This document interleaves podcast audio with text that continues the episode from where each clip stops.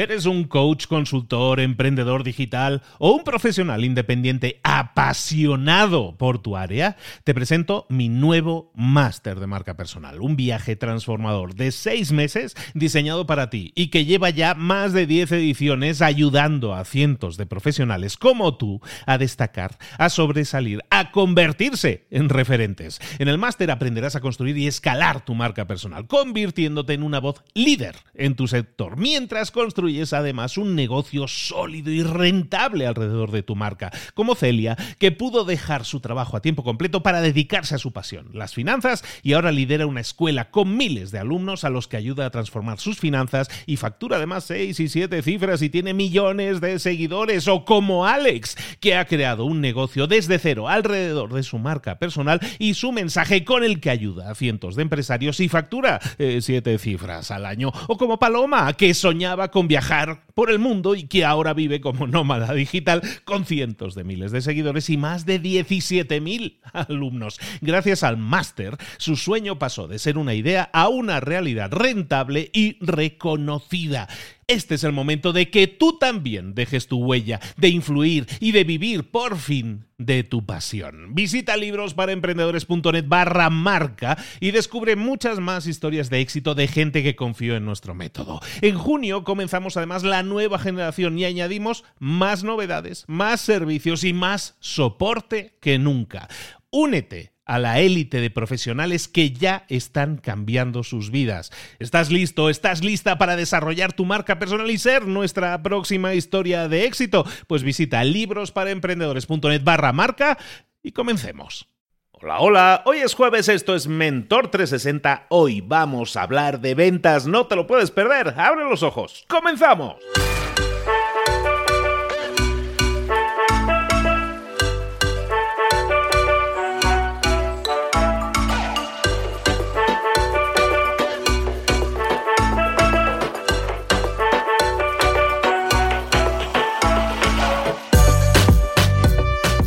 Muy buenas a todos, bienvenidos un día más a Mentor 360. Vamos a despertarnos, vamos a levantarnos con todas las ganas, con todo el conocimiento, vamos a ir al trabajo, a donde sea que vayamos, con otra actitud, con otra energía. ¿Por qué? Porque cuando llevamos ideas nuevas en la cabecilla, cuando, se, cuando estamos maquinando cosas, cuando queremos crear cosas nuevas, ¿verdad que, que vamos como con un brillito en los ojos? Pues eso es lo que queremos que tengas cada día, brillo en los ojos, no, rayos láser queremos que tengas, porque para eso te traemos a todos los mejores mentores del planeta en español con todo ese conocimiento adquirido y que te lo están transfiriendo, traspasando, te están regalando todas esas claves que tú necesitas para obtener más y mejores resultados, no dentro de 10 años, no, ahora Evidentemente, pasa, todo esto pasa por ponerlo en práctica. Yo no sé si lo estás haciendo o no. Si lo estás haciendo, ¿por qué no nos envías un mensajillo por las redes sociales? Nos dices, oye, sí, me está funcionando. O etiquetas al mentor de turno y vas a ver que funciona. En Instagram está, bueno, en todas las redes, ¿eh? pero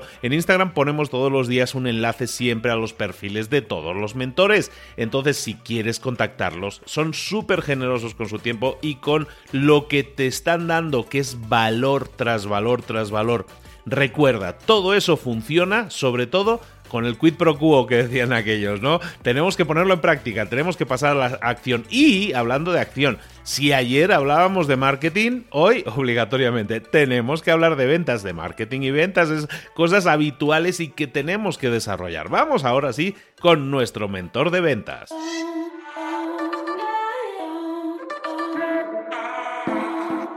Llegó el momento de hablar con nuestro mentor del día. Estábamos diciéndolo ya en la introducción. Hoy toca hablar de ventas, ese de los grandes pilares que normalmente en una empresa se tienen que cuidar al máximo, porque si funcionan las ventas, no es garantizado, pero casi con toda seguridad, la empresa va a ir bastante mejor que si no hubiera ventas. Y para hablar de ventas, pues vamos con nuestro maestro, nuestro gurú en ventas, y, ya el próximo año nos va a dar noticias sobre ese tema de, de, gurú de ventas, pero ya lo dejamos para el próximo año. Pero vamos a terminar el año. Vamos a visitar de nuevo a nuestro experto, nuestro mentor en ventas, nuestro queridísimo Carlos Ogor. Carlos, querido, buenos días. Muy buenas, Luis. ¿Qué tal va todo? ¿Ya mm. preparándote para la Navidad? ¿Estáis preparando las fiestas, el Año Nuevo, todo? La ya tengo. nuevo para celebrarlo. Tengo callo ya con la zambomba, ya lo tengo todo preparado. Estoy refrescando aquí en Spotify, estoy refrescando ya todos los villancicos, todo, ya, ya, ambiente navideño. Yo estoy haciendo algo que le sonará a casi todos nuestros oyentes, que es que estoy haciendo la dieta pre-Navidad para luego poder hartarme de comer. Estamos igual, ¿eh? Estamos igual, pero aún así, aún así, el efecto rebote es como de, vamos, de cama elástica, es una cosa bárbara. Pero bueno, ¿de qué hablamos hoy, Carlos? Hoy vamos a recuperar un programa que hicimos al principio de, Mentor 360 en el que hablamos de los KPI, de los indicadores clave de desempeño o como se dice en inglés, KPI, Key Performance Indicators, ¿vale? Al final, los KPIs son una, un tipo de métrica, un tipo de métrica muy, muy dirigido a un objetivo o a monitorizar un objetivo. Y como he recibido por parte de los oyentes de Mentor 360 muchas consultas y varias felicitaciones, pues me he decidido a profundizar un poco más y explicar un poco si, si los KPIs fueran el tejado, por así decirlo, de, de, la casa, pues a explicar un poco más los cimientos, a explicar un poco las métricas. He de aclarar y he de exponerlo primero. Tengo que hacer un pequeño disclaimer, Luis, y es que para todos los oyentes que están escuchando esto. Si estás escuchando esto, el programa de hoy puede que te resulte un poco pesado si lo estás escuchando, ¿de acuerdo? Habrá muchas cosas que te suenen, pero habrá muchas cosas que no recordarás. No te preocupes, no tienes que recordarlas. bueno, aparte de que siempre puedes volver hacia atrás, siempre puedes volver a escuchar este episodio las veces que quieras. Si entras en venteinteligente.com barra mentor 360 y buscas, navegas por ahí, por la zona de las herramientas, te recuerdo un poco que venteinteligente.com barra mentor 360 es un mega artículo escrito un poco de forma en la que poder enlazar todos los links y toda la información adicional a lo que hablamos aquí, bueno, pues en la parte de herramientas hablaremos de herramientas de control y dentro de esas herramientas de control podrás ver que habrá un link enlazado donde se habla de las métricas que dirige a un artículo que hay en ventacientífica.com donde todo lo que estoy diciendo aquí va a estar ahí escrito. Entonces, si necesitas más información o si dices, oye, mira, que es que resulta que esta métrica de la que ha hablado Carlos, yo no sé exactamente mm, cómo se refleja o no sé exactamente en qué me afecta a mí, pues siempre puedes recuperar ese artículo y, como digo, ahí estará bastante estructurado y disponible pues para siempre. ¿De acuerdo? Si te pregunto, Luis, o sea, si quieres, yo creo que vamos a empezar poco a poco y así ya nos lanzamos directos a, hablar de las métricas en venta. Pero sí que, sobre todo muy importante, no vamos a hablar de las distintas métricas porque métricas en venta hay millones, no todas las métricas de venta son KPIs, ni todas las ventas, ni todas las métricas de venta son útiles para todos los vendedores o para todos los directivos, pero sí es importante saber una serie de cosas que tiene que cumplir o algún elemento para ser una métrica y, poder funcionar en venta, ¿de acuerdo? Si yo te preguntara, Luis, qué es una métrica, ¿tú qué me contestarías? Pues, métrica es una medición, es un numerito que te dice el desempeño de algo. Exactamente. Un poco por, decirlo muy, eh, un poco de forma más, más ordenada, no más ordenada, pero sí un poco más conceptual, podríamos hablar de que las métricas son todo aquello que se puede medir y además se puede representar con una cifra numérica, como has dicho tú, un numerito que sirve para, para medir algo, ¿de acuerdo? En el mundo de los negocios en general y en las ventas en particular, las métricas son el conjunto de datos que utilizamos para representar algún desempeño, ¿de acuerdo? Aquí no estamos en, en, ventas, en negocios en general, pero en ventas sobre todo, cuando hablamos de métricas no hablamos de cantidad de kilos, o no hablamos de producción, o no hablamos de distancias. Normalmente de lo que hablamos siempre es de desempeño. ¿De acuerdo? Gracias a las métricas podemos controlar el progreso de un producto, de un vendedor, de una herramienta, o podemos controlarlo incluso respecto a un objetivo marcado o respecto a un índice relativo.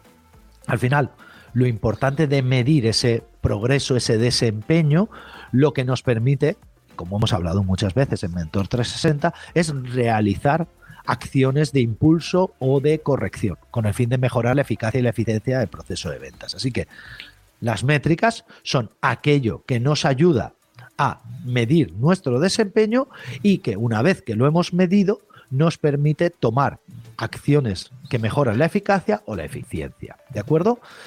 Luis, otra pregunta más. ¿Por qué crees tú que es importante usar métricas? Si citáramos a los que saben de eso, te dirían algo así como, solo aquello que se mide se puede mejorar, ¿no? Entonces, si quieres mejorar algo en tu negocio, evidentemente tienes que tener una métrica, tienes que poder medirlo esa frase que no estaba preparada, pero que nos hartaremos de repetir todos los que sabemos un poco de esto, la dijo el señor Peter Drucker, que es el padre del management, de la dirección eh, moderna, ¿de acuerdo? Lo dijo a finales de los años 50 y sigue siendo no igual de válido, sigue siendo muchísimo más válido hoy en día. Efectivamente, lo que no podemos medir no lo podemos mejorar. Pero además pasa una cosa y es que lo que podemos medir es objetivo y lo que no podemos medir es subjetivo.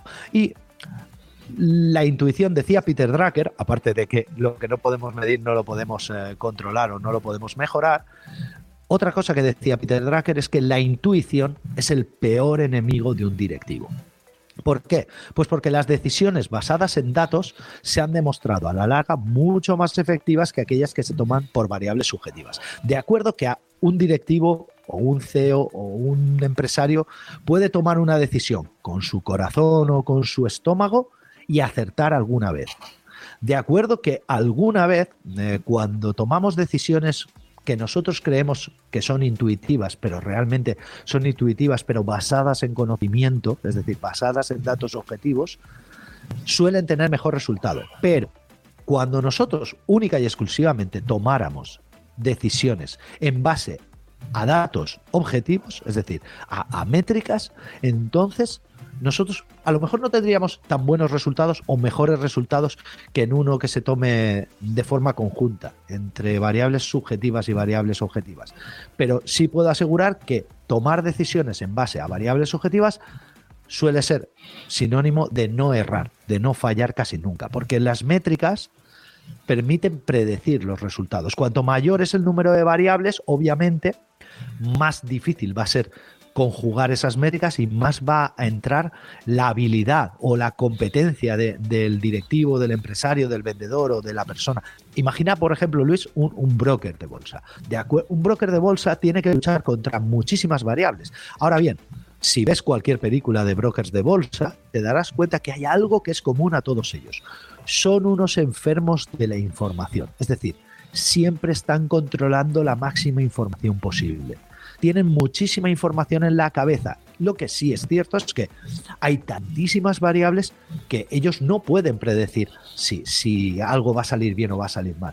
Es algo, algo parecido a lo que sucede con los meteorólogos, ¿de acuerdo? La, la meteorología en sí es una ciencia, pero claro, hay tantísimas variables, variables orográficas, variables geográficas, variables geológicas, variables térmicas.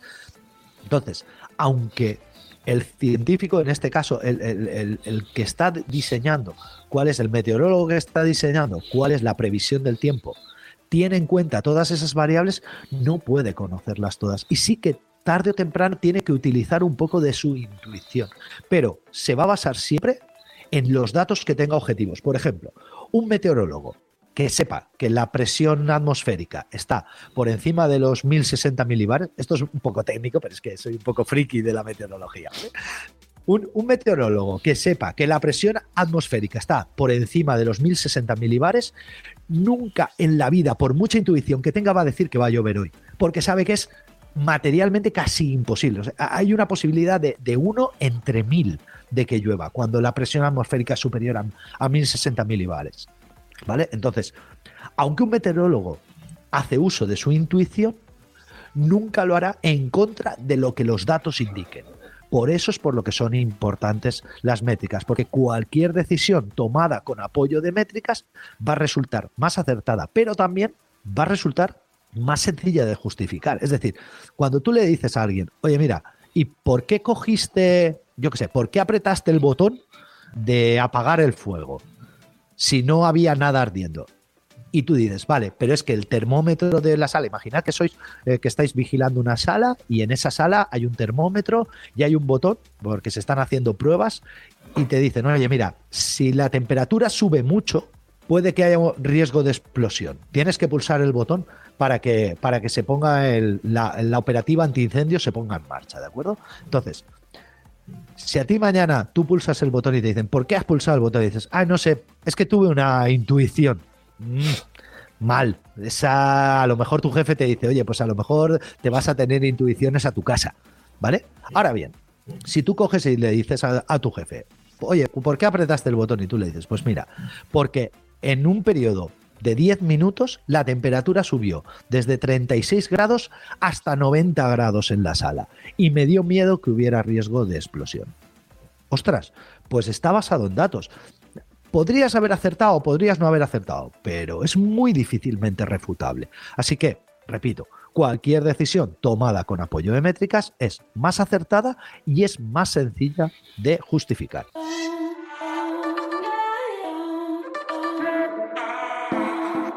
Pero para que una métrica sea métrica, y aquí es donde nos ponemos un poco en la parte que ya he dicho al principio del programa, que eh, si hace falta os podéis ir a consultar a metacientífica.com, para que una métrica sea métrica, tiene que tener una serie de elementos que la definan como tal. ¿De acuerdo? El primer elemento, quizá cuando, cuando a cualquiera le decimos, oye, mira, que para que una métrica sea métrica, ¿qué necesita? Pues quizá lo primero que nos venga a la cabeza sea una unidad de medida, ¿de acuerdo?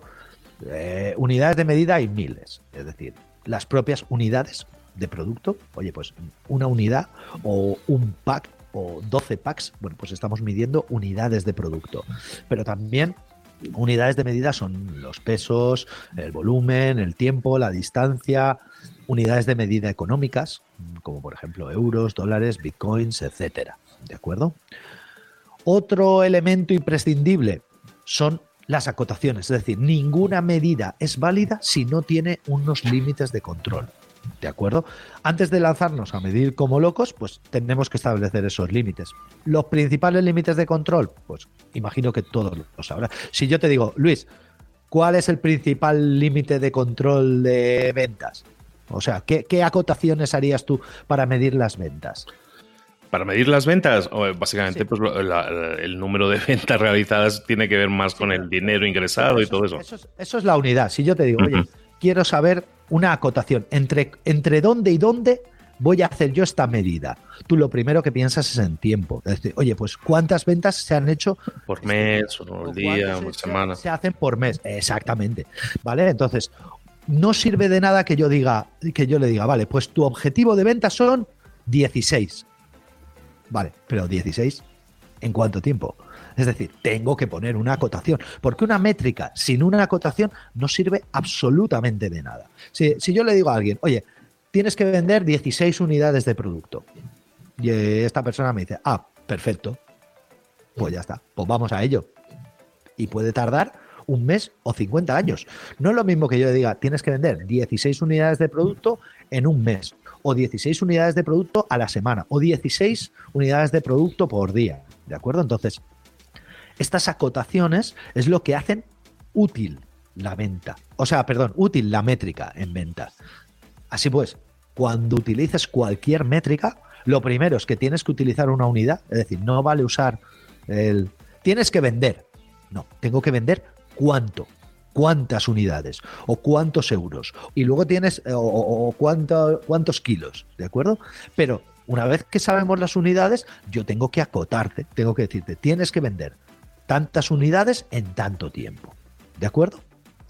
Otro elemento que es menos conocido, que también al final puede ser una unidad de medida o puede ser una acotación, dependiendo cómo la utilizamos, es los llamados agentes de medida, ¿de acuerdo? Un agente de medida, en inglés los llamamos stakeholders, esto es bastante conceptual, pero son las personas o grupos de personas relacionadas con el producto. Es decir, compradores, yo puedo medir a nivel de comprador cuántos euros me ha comprado tal persona, cuál es el, la compra media por, por usuario o de ese usuario, o puedo hablar de vendedores, o puedo hablar de equipos, o puedo hablar de eh, la población de una provincia. Oye, ¿y cuántas ventas he tenido yo en la provincia tal o cuántas ventas he tenido yo en el país tal?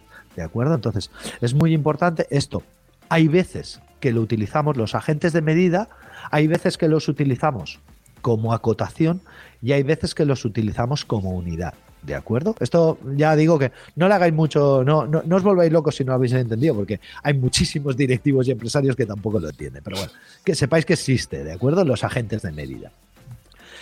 Una vez que hemos hablado ya de los distintos eh, elementos que forman una métrica, no quería cerrar este episodio, que además es el último del año, sin hablar un poco de la información mm, que dan las métricas, ¿de acuerdo? Un poco también para que lo sepáis. Las métricas pueden dar información absoluta o relativa.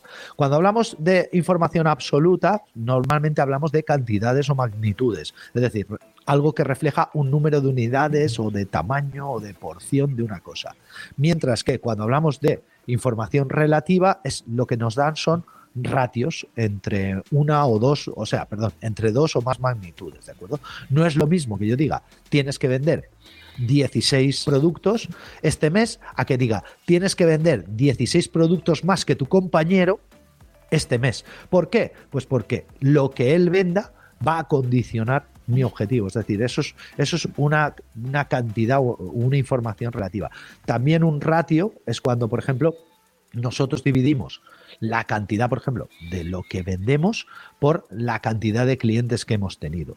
No es lo mismo que yo te diga, oye, eh, tienes un ratio de ventas de 16, no voy a poner 16 porque es un número bastante malo, pero tienes un ratio de ventas de 5. ¿Qué significa un ratio de ventas de, 1 a 5? Pues que de cada 5 clientes que visitas logras una venta, ¿de acuerdo? No es lo mismo tener un ratio de ventas de 1 a 5 que un ratio de ventas de 1 a 6. Es decir, que de cada 6 clientes que visitas tengas una venta. ¿Por qué? Pues porque el que tenga un ratio 1 a 5 es mejor vendedor que el que tenga un ratio 1 a 6. Bueno, mejor vendedor o tiene mejor zona lo que sea, pero vale. Eh, al final relativizar también nos puede indicar ciertas cosas, ¿de acuerdo? Por ejemplo, sirve mucho para comparar, pues, por ejemplo, geográficamente, lo que hablábamos antes de los agentes de medida. Aquí es donde se usan los agentes de medida, ¿de acuerdo? Es decir, cuando utilizamos los ratios, es bastante habitual relativizarlo en función del agente de medida. Oye, pues quiero saber eh, qué relación de ventas tengo entre tal territorio o tal otro territorio o la que se utiliza siempre, por ejemplo, el year to day. Es decir, respecto al mismo día o al mismo mes o a la misma semana del año anterior, ¿qué ventas hice? Pues hice 16 unidades, ¿vale? Y este mes, en el mismo mes del, año posterior, ¿cuántos he hecho? 17, perfecto, he mejorado. O no, he hecho 15, pues he empeorado, ¿de acuerdo? Entonces, esa, esa información relativa es eh, la que utilizamos en los ratios. Y yo creo que con esto ya más o menos lo tendríamos un poco visto todo. Y sí que respecto a la información que dan, me gustaría hacer simplemente dos, dos matizaciones más. Una es el tipo de métricas que hay según su finalidad. ¿Por qué? Pues porque utilizar una métrica con una finalidad para otra finalidad distinta no es bueno. Pero esto, como digo, ya es más conceptual. Quizá deberíamos hacer un, episodio solamente para esto, pero bueno, las voy a mencionar. Tipos de métricas según su finalidad hay métricas de actividad, métricas de productividad, métricas financieras, métricas de eficacia, métricas de calidad. Cada una de estas mide una cosa. Si nosotros intentamos medir, por ejemplo, las métricas de actividad y aplicarlas a un concepto de productividad nunca van a dar buen resultado. ¿De acuerdo? Las métricas de actividad son aquellas que permiten medir acciones y las de productividad son las que miden el resultado de esas acciones. ¿Qué significa esto? Pues, por ejemplo, una métrica de actividad. Yo puedo hacer 10.000 visitas o puedo hacer 10.000 llamadas. ¿De acuerdo? ¿Y cuántas ventas he tenido? Una.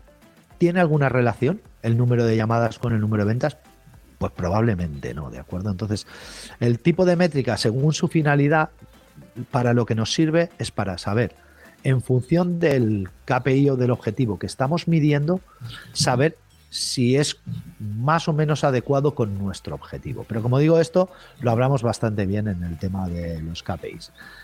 Y la última cosa con la que quería acabar, y esto a mí es un concepto que me gusta mucho y que además es con el que por fin relacionamos eh, del todo el tema de los KPIs y los objetivos que hablamos en ese primer episodio es las métricas vivas y las métricas muertas. Luis, ¿a qué te suenan métricas vivas y métricas muertas? No tengo ni idea, Carlos, ¿a qué? Vale. ¿Te gustan los barcos? ¿Te gusta la náutica? Me encanta. Vale, pues ¿sabes lo que es la obra viva y la obra muerta de un barco? Ah, no, tanto no sé entonces. Bueno, vale, pues la obra viva y la obra muerta de un barco es todo aquello que está por debajo de la línea de flotación, se llama obra viva, y todo lo que está por encima de la línea de flotación se llama obra muerta. Bueno, pues las métricas vivas y las métricas muertas son algo parecido, ¿de acuerdo? Las métricas vivas son aquellas que responden a la acción directa, ¿vale? Eh, eh, al barco se le llama obra viva porque lo que pase por debajo de la línea de flotación afecta a lo que el barco haga, a la navegación. ¿De acuerdo? Es decir, si tú viras el timón, afecta a la navegación. Si una ola golpea o la marea empuja o la corriente empuja al barco, afecta a la dirección, afecta a la trayectoria del barco. En cambio, si eh, se cae un vaso en la mesa que hay en el camarote, eso no afecta a la navegación. ¿Por qué? Porque está en la, parte de obra muerta, ¿de acuerdo? Entonces, en esto pasa algo similar. Las métricas vivas son aquellas que responden a una acción directa y las métricas muertas son aquellas que no responden a una acción directa. Por, así decirlo, las métricas vivas son las que son accionables, es decir, son aquellas que siguen siendo válidas después de una corrección. Y las métricas muertas son las que si se corrigen, dejan de ser válidas. Ejemplo claro y además eh, también con el tema del barco, ¿de acuerdo? el rumbo de un barco es una métrica viva. ¿Por qué? Pues porque si yo estoy siguiendo, tú imagínate que yo eh, miro un punto en el mapa y digo, pues quiero ir a la península de Yucatán. Y resulta que digo, vale, pues para ir a la península de Yucatán yo tengo que seguir un rumbo 236 grados. Pero por las mareas, por el viento, por todas estas cosas, resulta que de repente yo miro y digo, uy, me estoy desviando del rumbo. Tengo que corregir y tengo que cambiar el rumbo a 225 grados. Vale, pues aunque yo cambie el rumbo, el objetivo sigue siendo el mismo y todo lo que mido, por así decirlo, sigo midiendo igual. Es decir, yo, yo puedo seguir usando la brújula, por, por resumirlo fácilmente. Es decir, yo para, aunque cambie el rumbo, la brújula me sigue sirviendo la misma. Ahora bien, el ejemplo claro de métrica muerta es, por ejemplo, el objetivo. Si yo voy en dirección a Yucatán y resulta que tengo que trazar un rumbo y lo voy siguiendo y tal. Si a mitad de camino yo decido que ya no quiero ir a Yucatán, que quiero ir a la península de Florida, nada de lo que he hecho me vale. Nada. Tengo que cambiar el rumbo, tengo que cambiar, eh, tengo que volver a mirar el mapa, tengo que ver los accidentes, todo, porque todo lo que yo había calculado al principio ya no me vale porque he cambiado el, el destino. ¿De acuerdo? Pues esto en ventas o en dirección de empresas pasa exactamente lo mismo. Por ejemplo, el ejemplo de métrica viva es el KPI y el objetivo es una métrica muerta. ¿Por qué? Pues porque yo la métrica, el, objetivo, solamente sé si lo he logrado o no cuando llego al objetivo. Y esto además lo hablábamos muy bien en el episodio de los KPIs, con el ejemplo de los coches, del taller, de, o sea, de, de la venta de coches y todo esto. Es decir, yo solo sé si he logrado mi objetivo cuando lo he logrado. Si no lo he logrado, tampoco sé si voy bien o voy mal. En cambio, los KPIs yo los puedo accionar y por eso es por lo que es muy importante saber o identificar cuáles son tus métricas vivas y tus métricas muertas. Y con esto yo creo que ya he dicho que este episodio era un poco durillo, ¿eh? pero bueno, si tenéis alguna duda podéis entrar en venteinteligente.com barra mentor 360 y ahí os la respondo. Y al final el mensaje que creo que es más importante, que era el original del inicio del episodio, que, es el de que las métricas nos sirven para tomar decisiones. Si nosotros estamos midiendo algo y va la cosa bien, oye, pues sabemos que tenemos que seguir haciendo más de eso. Si estamos midiendo algo y resulta que los datos nos dicen, la métrica nos dice que no va bien, pues a lo mejor sí tenemos que hacer acciones correctivas, ¿no? Y eso, eso son decisiones que nosotros podemos tomar y que las métricas nos permiten hacerlo. El numerito, que a mucha gente le disgusta o se le hace aburrido, el numerito es la clave muchas veces del éxito o el fracaso de una acción. Y es importantísimo, no podemos recalcarlo lo suficiente, que midamos siempre, que tengamos alguna forma de medir cómo vamos. Y si sabemos cómo vamos, siempre sabemos cómo podemos mejorar o corregir si no vamos del todo bien. Ahora, llegados a este punto, creo que tampoco tendría mucho sentido decirlo, porque si, si ya el oyente ha llegado hasta esta parte, mm, es porque le ha tocado comerse toda la parte conceptual y toda la parte teórica. Pero yo creo que si, si tienes que volver a escuchar este episodio, yo me conformaría con que escucharas los primeros seis minutos o siete minutos, que es donde hemos hablado de por qué las métricas son tan importantes y por qué deberías usar métricas. Yo con eso ya me quedaría, me quedaría con. No, no, no nos estás ayudando nada, Carlos. A ver, yo reconozco que en, mi caso, en mi caso, yo soy una persona que soy muy técnica y soy muy, muy. Tengo que profundizar a nivel estratégico en cada cosa. mis clientes pueden pasar sin saber las cosas que yo sé, siempre y cuando sepan que les funciona.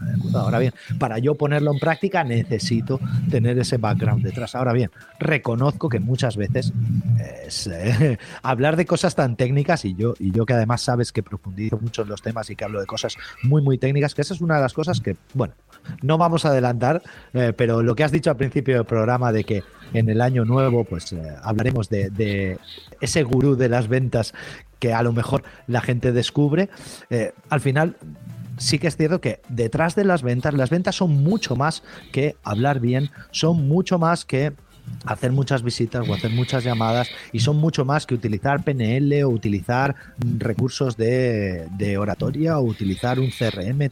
Las ventas por debajo hay todo un sistema y hay, una, hay un proceso que hay que depurar. Entonces, claro, toda esta información yo entiendo que para la gente a nivel teórico se puede hacer muy, muy dura.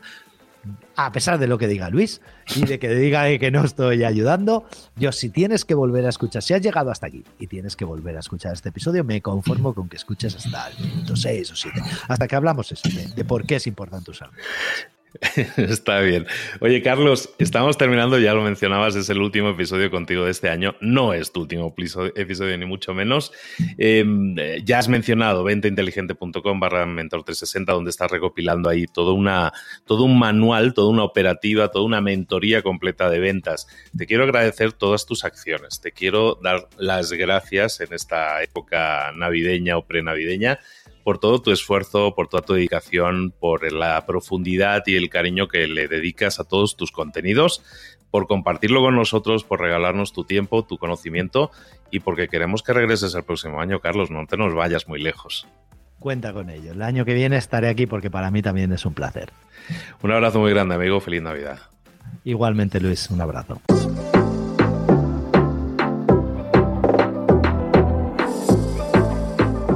Y ahora pregúntate, ¿en qué quiero mejorar hoy? No intentes hacerlo todo de golpe, todo en un día. Piensa, ¿cuál es el primer paso que puedes dar ahora mismo? En este momento, quizás. A lo mejor te lleva dos minutos hacerlo. Si es así, ¿por qué no empezar a hacerlo ahora? ¿Por qué no empezar a hacerlo ya, en este momento? Ahora. Cierra los ojos. Respira hondo y repite, sé lo que tengo que hacer. Sé cuál es el siguiente paso. Voy a darlo en este momento. Piénsalo, siéntelo y hazlo.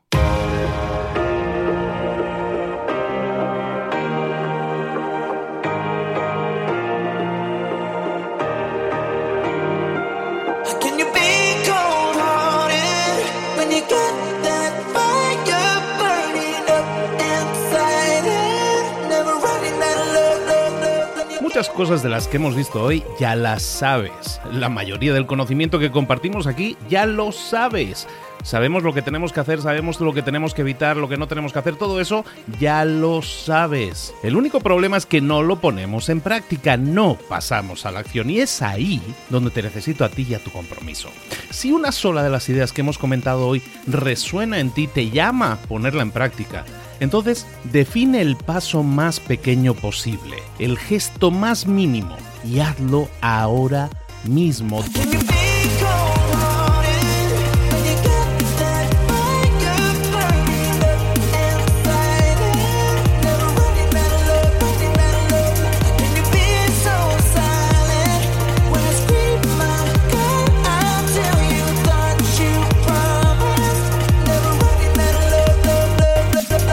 Hablo de crecimiento personal, pero también de crecimiento profesional. Expandir tu red de contactos, mejorar tus relaciones con los demás, aprender alguna cosa nueva, poner en práctica una pequeña técnica que te ayude.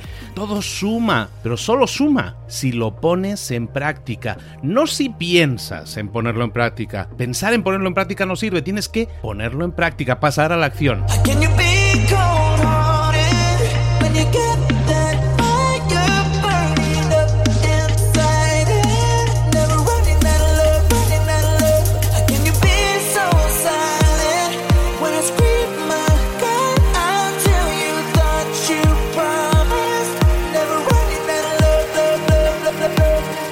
Acuérdate de este ingrediente secreto también.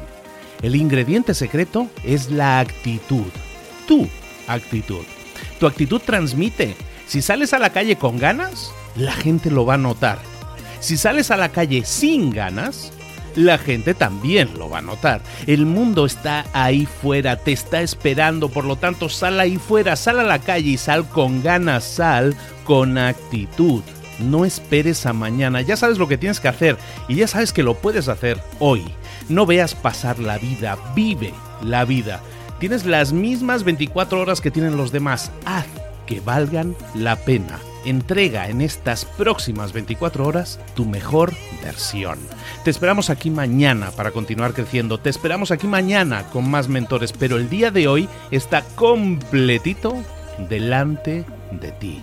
Así que ponte en pie, pisa fuerte, respira hondo, sal ahí fuera y conquista tu día. ¿Eres un coach, consultor, emprendedor digital o un profesional independiente apasionado por tu área? Te presento mi nuevo máster de marca personal, un viaje transformador de seis meses diseñado para ti y que lleva ya más de 10 ediciones ayudando a cientos de profesionales como tú a destacar, a sobresalir, a convertirse en referentes. En el máster aprenderás a construir y escalar tu marca personal, convirtiéndote en una voz líder en tu sector, mientras construyes es además un negocio sólido y rentable alrededor de tu marca, como Celia, que pudo dejar su trabajo a tiempo completo para dedicarse a su pasión, las finanzas, y ahora lidera una escuela con miles de alumnos a los que ayuda a transformar sus finanzas y factura además seis y siete cifras y tiene millones de seguidores, o como Alex, que ha creado un negocio desde cero alrededor de su marca personal y su mensaje con el que ayuda a cientos de empresarios y factura eh, siete cifras al año, o como Paloma, que soñaba con viajar viajar por el mundo y que ahora vive como nómada digital con cientos de miles de seguidores y más de 17.000 alumnos. Gracias al máster, su sueño pasó de ser una idea a una realidad rentable y reconocida. Este es el momento de que tú también dejes tu huella, de influir y de vivir por fin de tu pasión. Visita librosparaemprendedores.net barra marca y descubre muchas más historias de éxito de gente que confió en nuestro método. En junio comenzamos además la nueva generación y añadimos más novedades, más servicios y más soporte que nunca. Únete a la élite de profesionales que ya están cambiando sus vidas. ¿Estás listo? ¿Estás lista para desarrollar tu marca personal y ser nuestra próxima historia de éxito? Pues visita librosparaemprendedores.net barra marca y comencemos.